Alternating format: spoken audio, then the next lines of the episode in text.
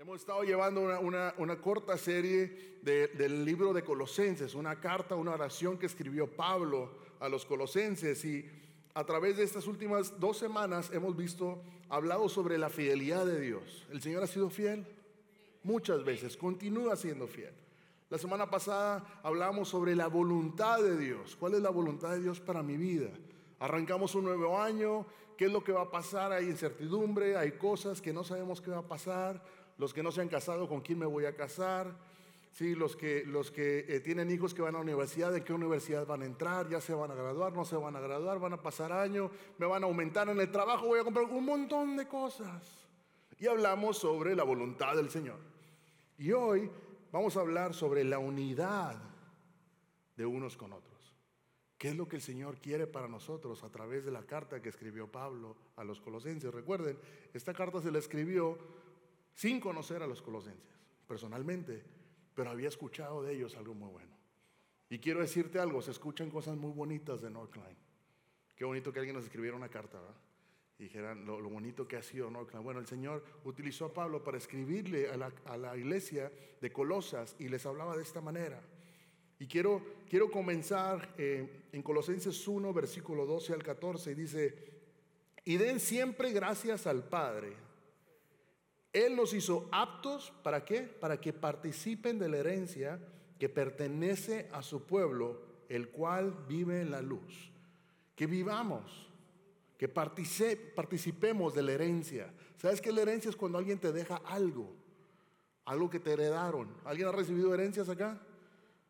¿No? Ah, ok, entonces ya, ya sé que me invitaron los tacos. Es broma, es broma, es broma. Entonces, ¿qué pasa? Cuando alguien recibe una herencia es algo que, que, lo le espera recibirlo. Y dice, esa herencia vas a ser partícipe y pertenece a su pueblo. Tú y yo somos pueblo. Y continúa, pues Él nos rescató del reino de la oscuridad y nos trasladó al reino de su Hijo amado, quien compró nuestra libertad y perdonó nuestros pecados. Imagínense un mosaico espléndido y vasto, cada pieza única en su forma, color, textura. Se une para formar un diseño magnífico y completo. Cada pieza es esencial. ¿Han visto mosaicos? Eh, a mí me gusta mucho ver los videos de How It's Made, cómo se hacen las cosas. Y en alguna parte en, ah, el área de Arabia, eh, creo que es en Morocco, quiebran, hacen el azulejo y luego lo quiebran, lo forman y lo vuelven a quebrar para formar y hacen mosaicos hermosos, que un cuadrito de 12 por 12 te vale un ojo de la cara. Pero es lo que te está diciendo, de esa manera tenemos, hemos sido todo el pueblo, hemos sido formados diferentes piezas, podemos participar de esta herencia que pertenece al pueblo de Dios. De manera similar, Pablo nos pinta un cuadro de la iglesia, un cuerpo compuesto por individuos diversos y únicos, hablamos mucho sobre la diversidad y era interesante que durante una, una conferencia que tuvimos de evangelismo nos sentábamos con nuestros hermanos anglos y decían, la diversidad es entre colores. Y le digo, no, hermanito, si te vas con los cafecitos, hay mucha diversidad. Nosotros, nuestra iglesia es tan diversa. Dentro de las iglesias no es común ver lo que vemos acá en casa. ¿Sabes que eh, hay iglesias que solamente va gente de México? Hay iglesias que solamente va gente del Salvador. Hay iglesias que solamente va gente chilena, ecuatoriana, venezolana, cubana, colombiana, guatemalteca, Belice. ¿Quién me faltó? Uruguay, Paraguay, Nicaragua, dominicano, puertorriqueño. No quiero que nadie ¿Ah? Brasileiros, brasileños, sí, brasileños, se me quedan fuera. Entonces, es bonito ver que en nuestra iglesia, en esta iglesia, hay una diversidad inmensa. El mundo donde las diferencias a menudo generan divisiones y conflictos, las palabras de Pablo son un bálsamo y un desafío. Nos recuerda que en Cristo estas diferencias no solamente se toleran, sino que se celebran. En Cristo encontramos una clave para vivir en armonía, donde tú y yo podemos vivir en armonía. Así que mientras estudiamos Colosenses, nos centramos en cómo vivir en unidad dentro de la diversidad. Porque acuérdate lo que te decía, Él nos hizo aptos para que participen de la herencia que pertenece a su pueblo, el cual vive en la luz. Tú y yo vivimos en la luz. Vivimos en la luz y por eso podemos participar, exploremos cómo a través de, de este solo corto versículo podemos encontrar tanta diversidad y lo que el Señor quiere para nosotros. La diversidad en el diseño de Dios. Y quiero hablarte sobre esto. ¿Qué es la diversidad en el sueño de Dios? El Señor nos diseñó perfectos, nos hizo y todos teníamos un propósito. Y comencemos como la diversidad es una intención divina, un reflejo del corazón y la mente de Dios. Y todo comienza desde el Génesis. Y es interesante ver cómo hace unas semanas atrás les mostraba cómo hay, hay, hay este, coherencia entre el Antiguo Testamento y el Nuevo Testamento. Y, cuando uno se pone a estudiar puedes ver todo eso y ves que desde el principio el Señor tenía una imagen formada de quién quería que fuéramos. Y dice Génesis 1.27. Así que Dios creó a los seres humanos a su propia imagen. A imagen de Dios los creó, hombre y mujer los creó. Luego Dios los bendijo con las siguientes palabras. Sean fructíferos y multiplíquense, llenen la tierra y gobiernen sobre ella. Reinen sobre los peces del mar, las aves del cielo y todos los animales que corren por el suelo. Dios nos creó a su imagen, a todos, a imagen de Dios. Hombre y mujer, el Señor los creó. Hemos sido creados a su imagen. ¿A alguien le gustan los jardines? A mí me encantan las matas. Ah, ahora que viene la helada que viene para el martes, mi esposo ahorita me quiere colgar porque se me ocurrió sacar las matas grandes de la yarda y meterlas. Si alguien va a mi casa va a ver que cuando abren la puerta están unas matas grandotas ahí. Pero me encantan las matitas, todo lo que tiene que ver con las cosas botánicas. Y hay una imagen de un jardín. Y cuando ves un jardín, este es un jardín que está en Singapur, eh, hay muchos colores. Y sería interesante que si yo quito todo el color, se ve verde. Y no hay mucho sabor en eso. No se disfruta tanto caminar por ahí. Y más allá, cuando has entrado en un jardín botánico que es en temporada de flores, los olores que respiras. No sé, en Dallas hay un, el jardín botánico de Dallas cada año siembra rosas. Y el entrar por el jardín botánico, donde está el, el jardín más largo, el olor a rosas es hermoso. Aquí quiero venir con esto, es que en todo esto, cada uno de nosotros formamos parte de algo. Que si no está uno, no es lo mismo. Le quitas todos los morados, se ve feo. Imagínate que todo fuera gris, sin sabor, sin color, sin honor. Cada planta, cada flor, cada árbol tiene su lugar, su propósito y su belleza única. Algunas flores están en la sombra porque no pueden recibir la luz directa. Algunas están debajo del sol brillante. De la misma manera, nosotros fuimos creados a imagen de Dios. Florecemos dentro de nuestra diversidad, cada uno reflejando una faceta única de quién soy yo. Eres único.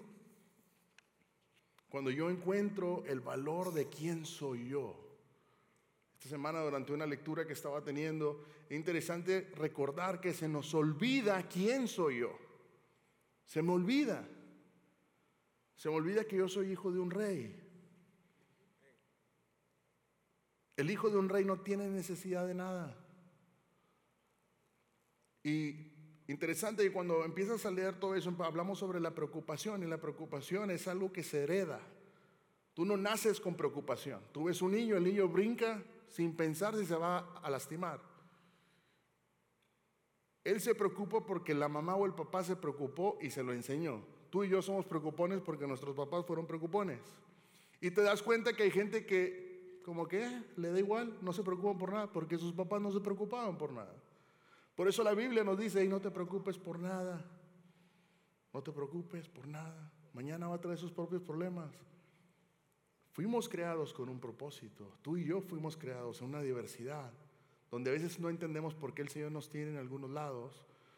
¿Alguien se imaginaría que iba a estar en Estados Unidos a esta edad? No. Yo jugaba canicas enfrente de mi casa, Nunca me imaginé que iba a estar en Estados Unidos. Mi sueño era ser bombero, como todo niño, y quería ser ayudante de construcción. Y yo no entendía el propósito, pero el Señor me trajo a un lugar donde no hablaba el idioma, donde la gente no se parecía a mí. Iván, el que toca el bass, eh, uno de mis mejores amigos, vivía en el lugar donde yo llegué, y yo llegué en un lugar de puros blanquitos. Ahí nada más era hi, how are you? Y hasta ahí llegaba. Entonces, Señor, ¿por qué nos traes acá? El Señor tiene un propósito, porque si yo no estuviera, ¿me pueden poner la imagen del jardín? Si yo no estuviera, tal vez yo sea el zacate, el que está abajo, o tal vez sea el rosita o el blanco, pero si yo no estoy en esta imagen, la imagen no se ve igual. La imagen no se ve igual. En nuestra vida diaria esto significa que cada encuentro con alguien diferente a nosotros es una oportunidad para ver la expresión del carácter de Dios. Un Dios creativo. Cada persona que conocemos es una oportunidad para adorar a Dios. Porque podemos ver la variedad y la individualidad de cada persona. Es a través de cómo yo decido verlo. Entonces hemos visto la diversidad en el diseño de Dios, pero también la unidad que existe cuando tú y yo vivimos en Cristo.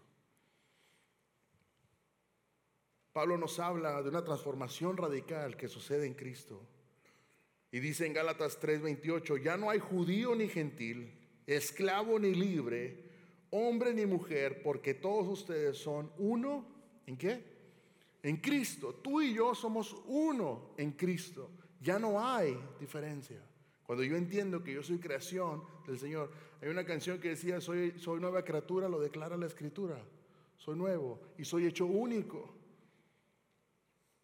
Parecemos una orquesta sinfónica. Las orquestas sinfónicas es hermoso cuando tú los ves. Y es interesante que si en toda esta orquesta sinfónica que está ahí, si ustedes ven a los tres hombres que están a mano izquierda, hay tres mujeres y tres hombres. El tercer hombre toca el tambor grande. Y aparte del tambor grande, toca el triangulito. ¿Lo han visto? Pero si ese triangulito no se tocara, en el momento preciso, la sinfonía no fuera la misma. Cada instrumento, desde los dedicados violines hasta los potentes bronces, aquí los vemos, los bronces siempre están en la parte de atrás, contribuye a una melodía rica, compleja, de lo que cualquier instrumento podría lograr. Cuando tú escuchas cómo un, orquestrista empieza a escribir la música, es interesante que cuando toca un solo instrumento se oye feo y no tiene sentido cuando lo escuchas. ¿Y sabes cómo lo veo? Porque yo tengo tres instrumentistas en mi casa que tocan tres cosas diferentes. Uno toca la viola, otro toca el violín y el otro toca el cello. Y cantan ni fu ni fa. Yo oigo a mi hija y digo, Señor, se está equivocando, eso está desafinadísimo. Pero luego la oyes cuando ya está en la orquesta y qué bonito se escucha. Oiga, me dijo, ¿y, qué está tocando? Y no se le entiende nada. Pero cuando están tocando todos juntos, se pierde y se oye bien. Así es como Cristo nos dirige, uniendo nuestras voces y experiencias en una armoniosa adoración. Qué bonito fue el tiempo de adoración que tuvimos acá. ¿Están de acuerdo? Hermoso el tiempo de adoración que tenemos.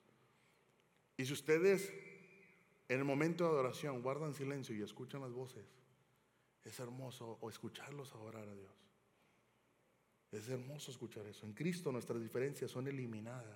No son eliminadas, sino que son redimidas. Cristo no nos pide que dejemos de ser quien somos. Él nos redime y nos usa en nuestra unicidad, en la manera que yo soy único para su gloria y el bien de su reino. Tú ves en los doce apóstoles tanta diversidad que había entre ellos. Alguien era enojón, otro era pasivo, uno era amoroso, diferentes carreras. Hace rato hablando con Eli, me dice Eli, eh, pastor, eh, tú conoces muchas cosas en, en, el área donde tú trabajas. Le digo, sí, yo no entiendo ni por qué el Señor me hizo atravesar todos esos años trabajando en la industria, si quería que fuera pastor. El Señor tiene sus propósitos y de algo sirvió. No sé, pregúntenle a mi esposa, pero no sé para qué sirve, pero de algo sirvió. Y uno se pregunta por qué esto nos llama a valorar donde vivimos, a honrar a cada persona. No pasar de nuestras diferencias, sino a través de las diferencias. Y decir, Señor, tú creaste a este hermanito que no lo aguanto, pero su propósito de tener. Estoy hablando honestamente, ¿no? Y esas personas que a veces son difíciles para nosotros son quien forman nuestro carácter. Son quien forman nuestra dependencia del Señor. Porque Señor, si tú no estás conmigo, te lo, te lo llevas o te lo mando. estaba viendo, estaban despiertos, nada más, estaban despiertos. Pero es en eso, es Vivir en esta unidad en Cristo, donde cada uno es valorado, cada voz es escuchada y cada historia es parte de una narrativa más grande de la redención y la gracia de Dios. Es lo bonito que yo puedo ver cómo el Señor redime los corazones, cómo muestra su gracia contra la persona que, ese no merecía gracia. Ese era para que te lo llevaras, Dios. Pero vemos cómo el Señor es bueno. Y más allá de eso es que cuando reconocemos eso empezamos a romper barreras en Cristo. Cuando yo empiezo a ver la individualidad de cada persona y empiezo a valorarlo conforme el Señor lo hizo, y que todos somos partícipes de esa herencia, como veíamos en Colosenses, empiezo a romper barreras. Efesios 2.14 nos dice, porque Él mismo es nuestra paz que de dos grupos hizo uno y derribó la pared de enemistad que nos separaba. De dos hizo uno. Piensen en el muro de Berlín, ¿se acuerdan? Los que han leído la historia, el muro de Berlín, cómo esa ciudad se dividió. Y familias se rompieron. Lo vemos todavía en el muro de Corea, el norte y sur Corea. Hay división, pero el Señor viene a romper esas barreras. Esas barreras de idioma que a veces no pick English, ¿sí? O no Spanish para los jóvenes que no hablan en español. Viene a romper esas barreras y nos deja ver que Él mismo es nuestra paz y que de dos grupos hizo uno. Es interesante que somos una iglesia en dos idiomas, que esto no se ve en muchos lados. Somos una sola iglesia, simplemente dos idiomas. Hablamos los mismos temas, llevamos los mismos estudios bíblicos, las mujeres llevamos lo mismo global, noches de oración son globales. Somos una iglesia en dos idiomas. Cristo nos enseña que nuestras diferencias no deben de ser un motivo de división, sino un puente hacia una mayor comprensión y empatía. Él nos muestra que en el reino de Dios no hay extranjeros ni forasteros, sino una familia unida en amor. Y es hermoso ver que aquí somos una familia. Cuando alguien atraviesa dificultad, todos se hacen manos a la obra. Cuando alguien está triste, todos están ahí. Este, este fin de semana hubo una, familia muy querida que la mamá de ellos partió con el Señor. Y el ver la muestra de amor y de apoyo hacia la familia. Hermoso. Y el testimonio de la gente que decía, vi cómo la gente estaba ahí y no cabía. Querían estar ahí cerca. Eso es la familia. Rompe las barreras en Cristo nuestras propias vidas estamos llamados a ser agentes de esa reconciliación. Tenemos que ser puentes en medio de divisiones. ¿Hay división en tu familia? ¿Hay división en tu, en tu trabajo? ¿Con tus amigos? Tenemos que ser puentes que volvamos a crear unidad. Y esto nos lleva a vivir a la unidad en la diversidad. Estamos hablando específicamente de esto porque nos dice, todos fuimos llamados, somos herederos de este gran regalo que el Señor nos da. Todos. Yo no puedo decir porque mi hermano no es de mi color, o porque le va a la América, o porque le va a, no sé qué otros equipos malos haya por ahí. Broma, broma, broma, broma. Es broma, sí. Mi hermano sabe que lo amo. Entonces, ¿qué pasa? Yo tengo que buscar unidad dentro de las cosas. Vivir en esta, eh, en esta unidad, en nuestra diversidad diaria, tiene que hacer algo.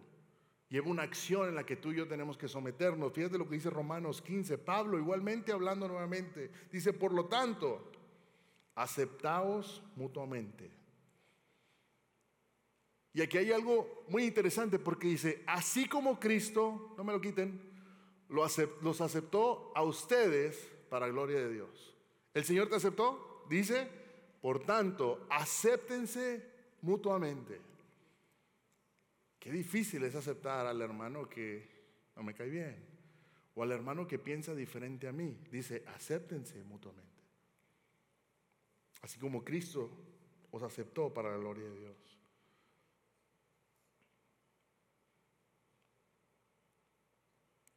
Cuando tuvimos nuestra noche de culturas, que la celebramos en noviembre, es interesante que cada platillo es diferente. Había puerco con diferentes sazones. Había pollo con diferentes sazones. O gallina. Había carne con diferentes sazones. Había chicha, diferente a la horchata que yo conozco, ¿sí? o a la horchata del Salvador. Completamente. Y vemos toda esa diversidad. Pero en medio de toda esa diversidad podemos ver unidad. Y en medio de todo eso podemos disfrutar de que la música tal vez no es la misma que yo canto, tal vez no es lo mismo que yo hago, tal vez no celebran lo mismo que yo, pero en todo eso se crea un sonido y un olor agradable. Y con mis hijos me siento escuchar orquestas y a ver videos de orquestas. Y me pareció interesante que el pastor Esteban hace unos meses atrás hablaba sobre ah, la, canción que se llama Aleluya de Handel. Y quiero ponerles una, una pequeña parte, pero antes de eso quiero hacer un énfasis en algo. Si tú pones atención a esta música, las mujeres están cantando una parte y dentro de las mujeres están cantando dos partes diferentes. Los hombres están cantando dos partes diferentes. Y según a dónde acomodes tu oído vas a escuchar algo. Y luego tienes toda la orquesta cantando con un ruidazo. Todos con instrumentos raros. Instrumentos diferentes, pero creando una melodía. Y quiero que escuches esto. Solamente dura un minuto.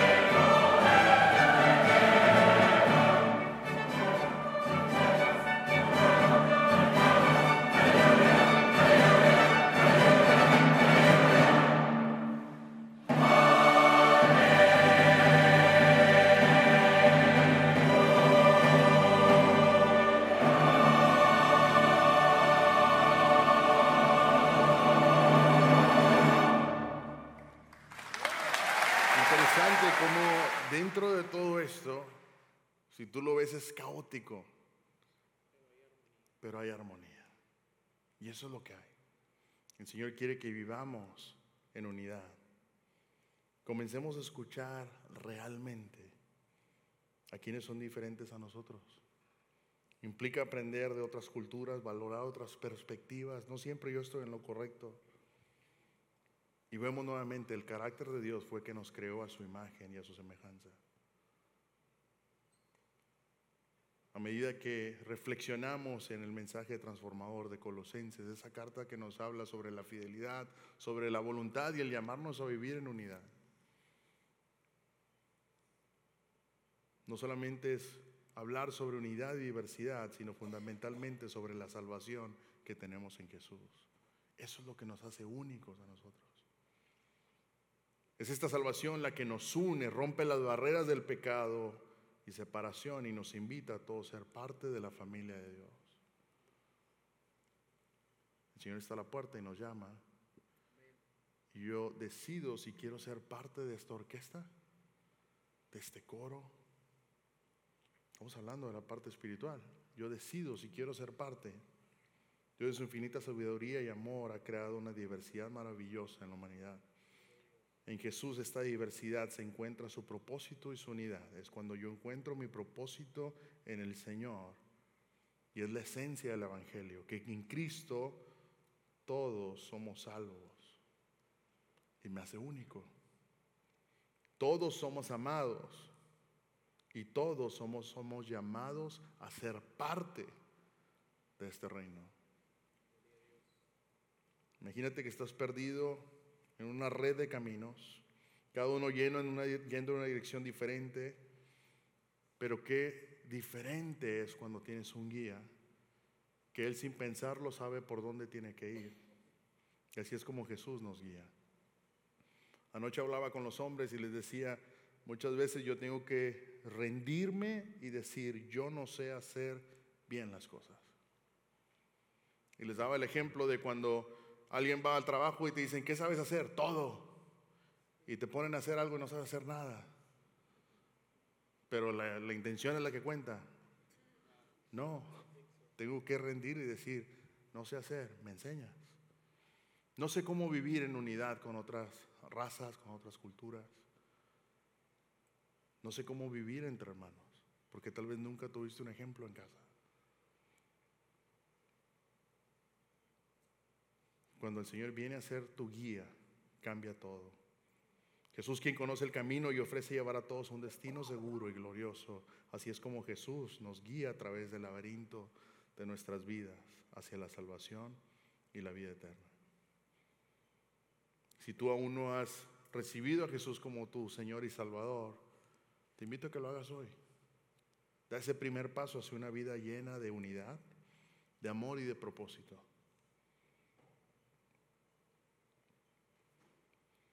Entender que en medio de la adversidad el Señor quiere amarme a mí primero.